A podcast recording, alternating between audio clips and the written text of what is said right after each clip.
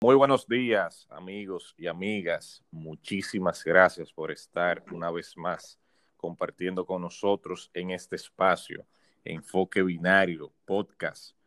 Luis Eduardo Gutiérrez, un servidor, y como siempre me acompaña mi colega y amigo Gilberto Luna Ulloa. Buen día, mi hermano. Buen día, Luis. Buen día a toda la gente que nos sintoniza de lunes a viernes tempranito en la mañana eh, a la espera de compartir importantes opiniones con cada uno de nosotros. Vamos arriba.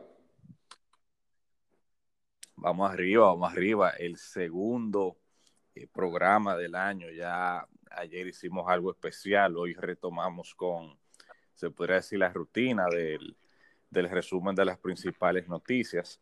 Así que de inmediato iniciamos con las mismas. Mira, y de acuerdo al diario Acento, diario digital Acento, la planta de Punta Catalina está fuera de servicio desde el 2 de enero.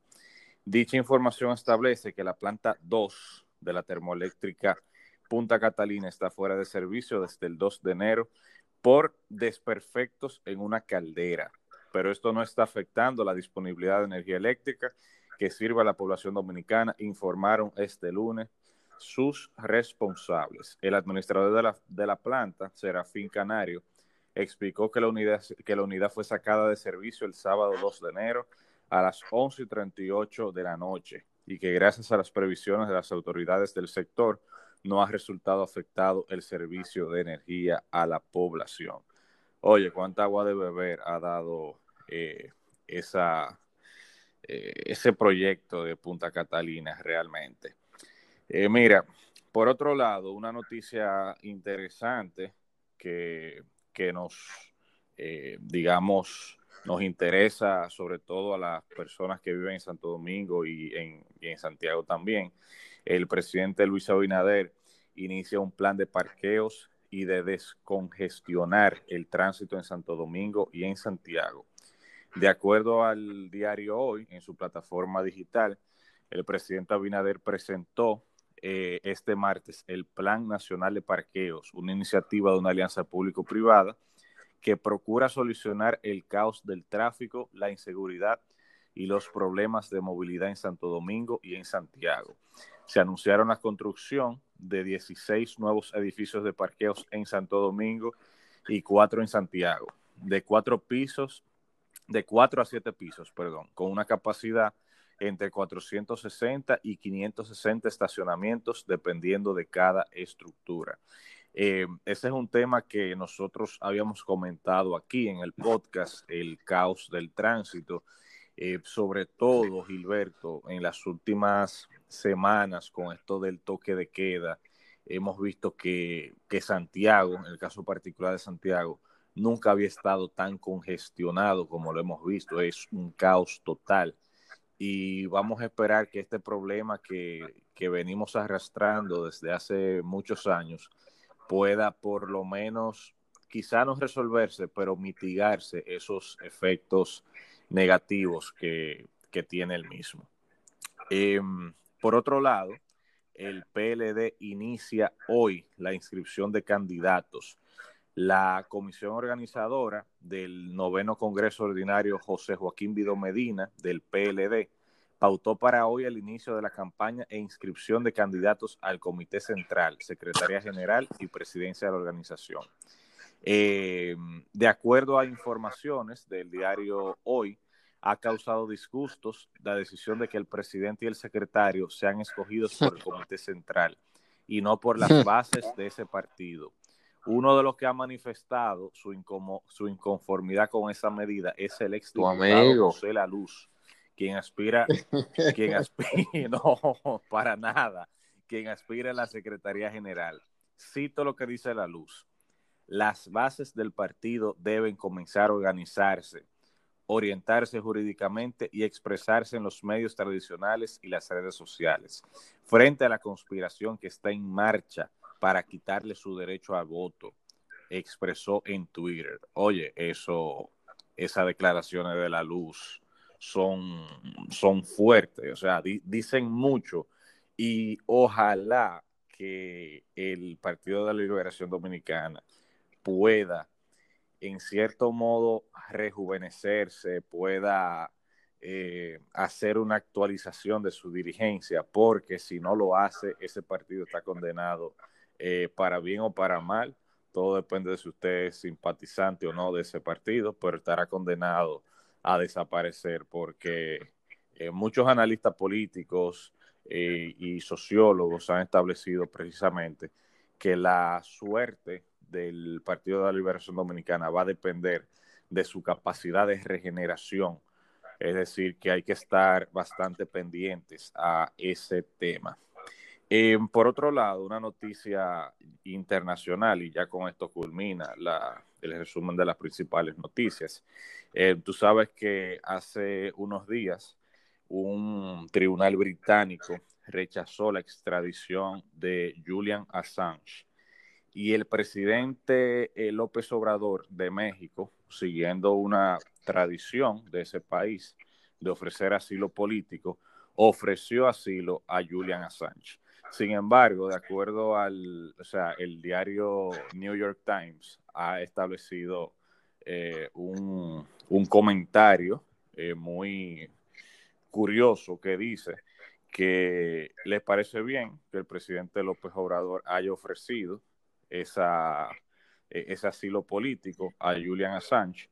Sin embargo, dice que México no es un país en el cual se le garantiza la seguridad a los periodistas, toda vez que tú sabes que allá han habido muchas persecuciones, muchas desapariciones, no por parte del, del gobierno, sino de, de grupos eh, del narcotráfico, del crimen organizado y demás, que que controlan una parte del territorio de México y que, han dado, se han dado a, a, a, cazar, por así decirlo, a periodistas que son disidentes, a periodistas que, se han mostrado, eh, que han tenido la valentía de enfrentar el crimen organizado. O sea que, que, el New York Times en ese sentido le dio, le dio una galleta, como decimos los dominicanos, al presidente López Obrador.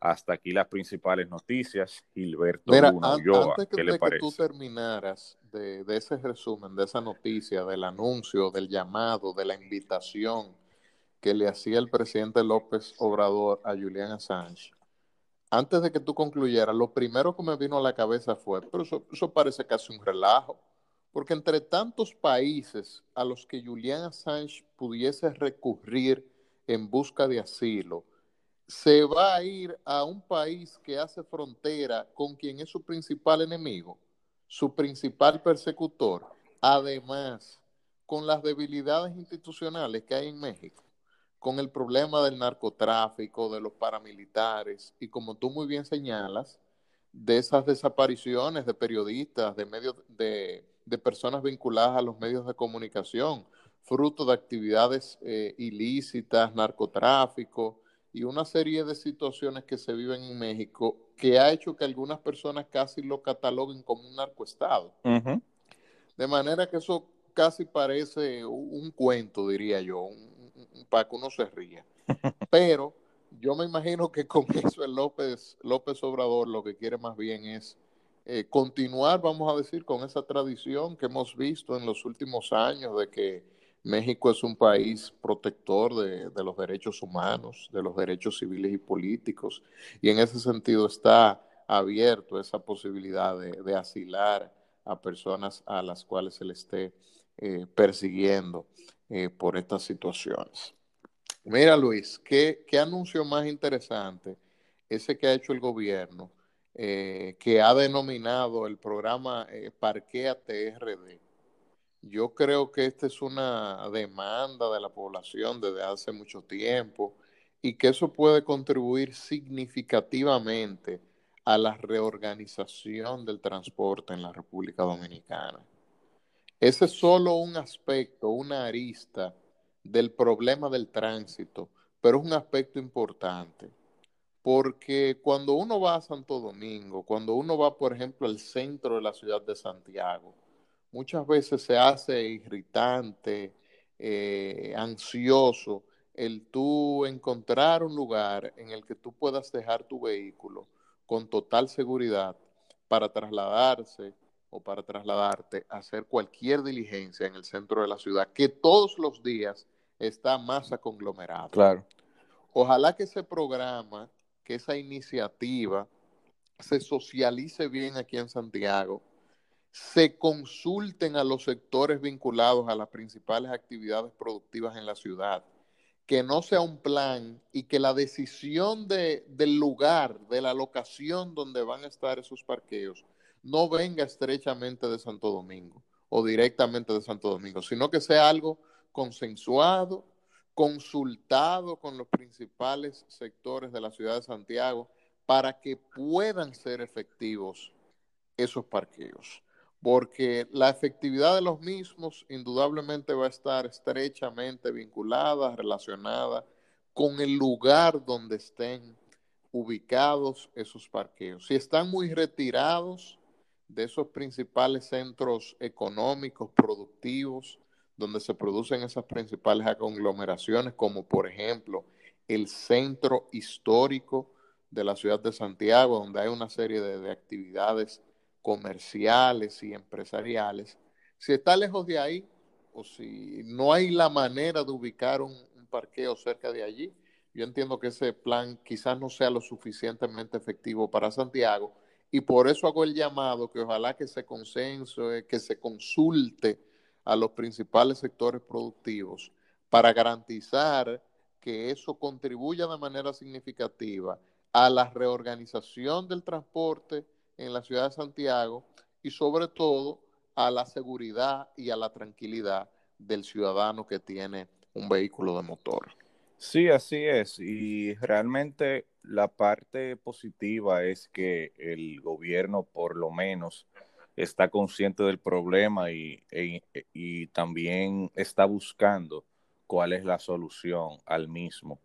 Mm, a mí, a mí lo que me, digamos, lo que me preocupa un poco, además de eso, es eh, que, el, que el caos, como tú señalaste, eso, eso puede servir como un como parte de la solución, pero no soluciona el problema completo, porque el problema es un poquito más profundo y es también el, caos que existe con la falta de, de ¿cómo te digo?, del ciudadano común que no respeta las normas de tránsito.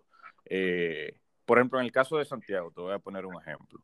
Tú te fijas que allá es imposible a veces eh, transitar a ciertas horas por, el, eh, por los conchos. Y tú dirás, bueno, esas son gente que se están ganando la vida. Sí, efectivamente, pero, pero te, te, crean un caos tal que, que, al ciudadano se le hace muy difícil transitar en Santiago. O sea, son, son algunas cosas que, que todavía faltan por, por, resolver. Yo estoy consciente de que el, el, el problema, al ser tan profundo, al tener tanto tiempo, no se puede resolver de una manera automática y, de una sola forma, pero también el gobierno debería tomar eso en cuenta, que hay otros factores que también están incidiendo con, ese tema del tránsito. Eh, pero bueno, ya pasando a un tema quizás un poco más eh, político partidario, em, el tema del PLD, Gilberto, ese, ese tema hay que tocarlo y las la, declaraciones de, de José La Luz. Tú sabes que en cierto modo yo pienso, no sé qué, qué, te parece eh, lo que voy a decir, que puede que este, este proceso interno pueda hacer, pueda provocar que la crisis que ha vivido el Partido de la Liberación Dominicana se profundice más. Eh, ese proceso interno, si no se maneja bien, si, si no ceden algunas partes, si esa vieja guardia, esa, esa OTAN, como la llamó Leonel Fernández en una ocasión, no, no, no negocia, no, no le da paso a otras personas más jóvenes que tengan otras ideas, ese partido de verdad está condenado ya a, eh, yo diría que incluso a desaparecer, porque si, si se sigue, si sigue habiendo una fuga importante de dirigentes, em, puede que, se llegue a un punto ya de no retorno con, con eso. Y fíjate que quien dio esas declaraciones fue José La Luz. José La Luz es una persona que se ha caracterizado por ser crítico, es cierto, en, en, cuanto a en lo que respecta a su partido, pero no había hecho unas declaraciones como esa. Al menos yo no recuerdo haberlas escuchado de, de, José Luz. O sea que, que, ese es un tema a analizar. ¿Qué te parece? Eh, sí, yo creo que José Luz ha sido muy crítico de la forma en cómo su partido o su gobierno ha ejercido el poder. Sin embargo, hacia lo interno, yo siempre he visto una actitud defensiva de su partido, protectora de, eso que él llama el legado de Juan Bosch, el PLD. Yo la verdad que conozco muy poco las particularidades, las intríngulis de ese partido, pero a mí me luce, Luis, que es, bueno, eso es una vagabundería. O sea, en un momento donde se supone que lo que debe haber es renovación de ese partido, un relanzamiento de ese partido, del liderazgo de ese partido, promover otros valores, otras figuras. Vamos a hablar básicamente de confirmar la misma gente que siempre han estado publicando ahí. Lo que pasa es que tú sabes que en este país también ser miembro del comité central del PLD o del comité político, eso es un currículum. Y el que está ahí no quiere dejar esa posición porque eso le asegura casi un puesto al momento de que ese partido vuelva a alcanzar el poder. Entonces yo pienso que también de eso es de que se trata, de una lucha de poder eh, eh, internamente y sobre todo de la dirección de ese partido asegurar que miembros del Comité Central no se vayan a la fuerza del pueblo y por eso se tomó la decisión, primero de ratificar todos esos miembros del Comité Central, que es el máximo órgano de dirección de ese partido. Y segundo, eso que viene ahí rondando, y es a lo que José Lalo se refirió, de que las autoridades de dirección del comité político, el presidente y el secretario general, sean elegidos por el comité central y no por las bases del partido. Y eso resulta, y oye bien, eso resulta un tanto paradójico, porque hace tan solo unos meses, bueno, casi un año, acuérdate que la dirección, la cúpula de ese partido, impuso eh, básicamente lo que eran las primarias abiertas como una manera de renovación, de que el partido se nutriera de las bases, de sus raíces. Y ahora que cuando es más lo necesita, vamos a hacer básicamente lo que serían unas primarias cerradas. Como que resulta un tanto paradójico eso, ¿verdad? un poquito, un poquito extraño. Pero yo escuchándote también pensaba en que eso forma parte también, en cierto modo, de la tradición eh, eh, caudillista eh, dominicana. Caudillista no en el sentido del personalismo, sino caudillista en el sentido de esa, de esa tradición dominicana en la cual los, algunos dirigentes políticos se creen imprescindibles, siempre creen que, que, que son necesarios para una organización política, para un país etcétera. Y ahí lo que hay son muchos caudillitos. Eh, alrededor de un caudillo eh, eh, de partido, que es Danilo Medina, que pese a que, digamos, no, no vaya a ostentar en un futuro una, una posición de manera formal, todos sabemos que él va a ser el, la persona que va a dirigir ese, esa organización política o, que asuma el liderazgo de esa organización política. Entonces, también yo pienso que eso forma parte de esa, de esa tradición, eh, yo diría que maldita de República Dominicana, porque eso, ha sido una maldición realmente para, para nuestro país, esa, esa forma de, la clase política de, querer perpetuarse, de, de, quererse, de creerse imprescindible. Eso le ha hecho mucho daño a la institucionalidad y al país en sentido general. Pero en fin, eh, no sé si tú quisieras comentar algo más, ya eh, estamos... ¿Tú te acuerdas, tú te acuerdas de un merenguito de Ramón Orlando? Como que sacaron en una campaña política que decía, no hay nadie más para sustituirte.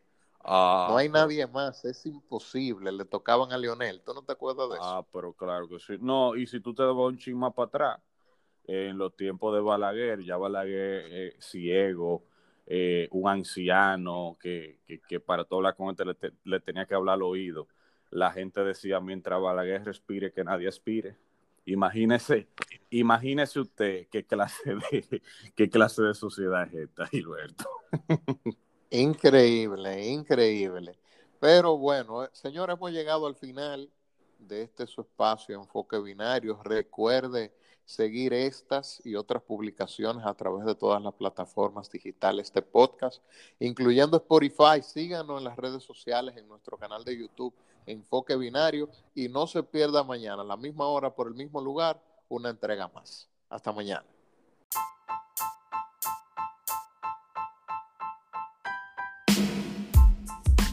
Enfoque Binario, un espacio destinado al análisis de los principales temas nacionales e internacionales que impactan directamente en la sociedad dominicana. Bienvenidos.